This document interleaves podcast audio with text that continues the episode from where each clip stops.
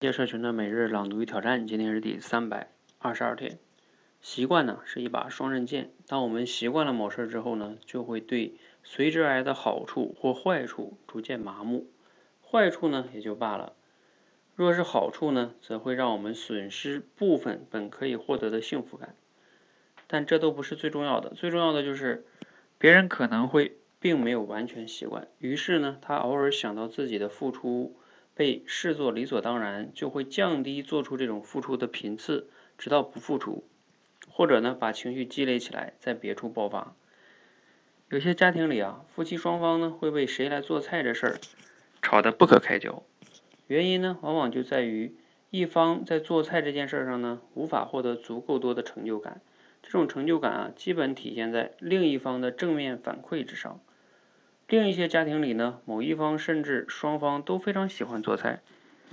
往往就是由于在这件事上能够接收到足够的正面反馈，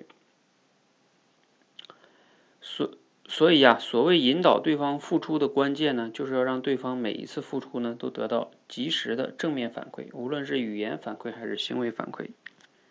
内容来自于爱情的逻辑。好，读了今天内容呢，你有哪些感想哈？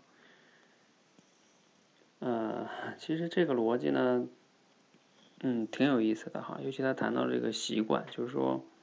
有的时候你觉得你的另一半呀，他们和你期待的不一样啊，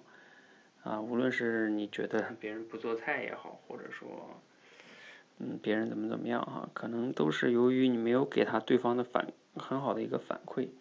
导致了他变成这样。我记得以前听过一种说法，就是说。嗯，就是 我们结了婚之后抱怨伴侣怎么怎么不好，他说：“但是你们谈恋爱的时候，你不是觉得他很好吗？那为什么结了婚之后你觉得他不好了呢？”嗯，是说有一个原因就是你把他培养不好啊。当然，那可能另外还有一个原因是因为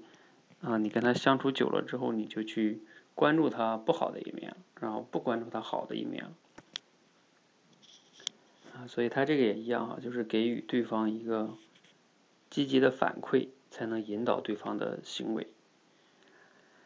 好，那这个呢也适用于不仅是夫妻之间啊，同事之间，或者是跟亲子之间，应该都是适用的哈。嗯，我觉得咱们可以反思。好，我们就先聊到这里啊，欢迎和我们一起每日朗读与挑战，持续的输入、思考、输出，口才会更好。谢谢。